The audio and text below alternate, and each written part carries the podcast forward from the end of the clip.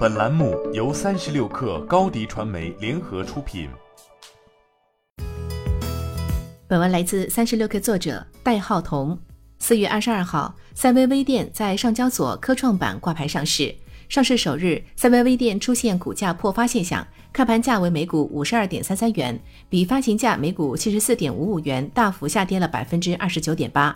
据了解，三维微电的主营业务为模拟芯片的研发和销售，核心产品是电池管理芯片，并延展到电池安全芯片、电池计量芯片、充电管理等其他种类芯片。依靠这几大产品线，三维微电成为国内电池管理芯片领域的主要供应商。其电池管理芯片产品已运用在消费电子、工控等领域。公司所服务的下游客户覆盖了 DNA、RNA 测序仪、光刻机、计算机网络及系统。可穿戴设备、新型医疗设备、汽车电子等巨头厂商。业绩表现方面，二零二一年上半年，三微微电营收达九点二九亿元，同比增长百分之二十一点三八。相对应的，其规模净利润出现巨幅上涨，同比翻了五倍，至三千五百八十五点六二万元。从产品收入构成来看，电池安全芯片为公司营收贡献最大。二零二一年上半年占营收百分之四十七点一五，高达七千七百二十八点九六万元。其次为电池计量芯片业务，收入达五千两百一十二点二六万元，占比百分之三十一点七九。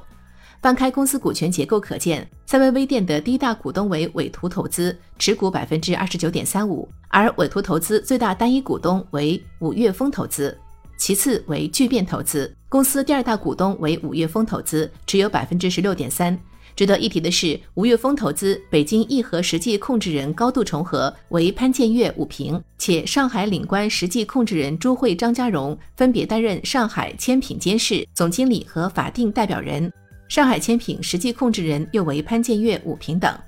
最后三者合计持股百分之二十五点九零。不过依然低于蒋彦波、赵建华和葛伟国三位实际控制人通过委托投资、微合投资、聚合投资等直接或间接控制的发起人合计股权比例百分之四十三点六零。穿透五月风投资还发现，国家集成电路产业投资基金位列其中为最大股东。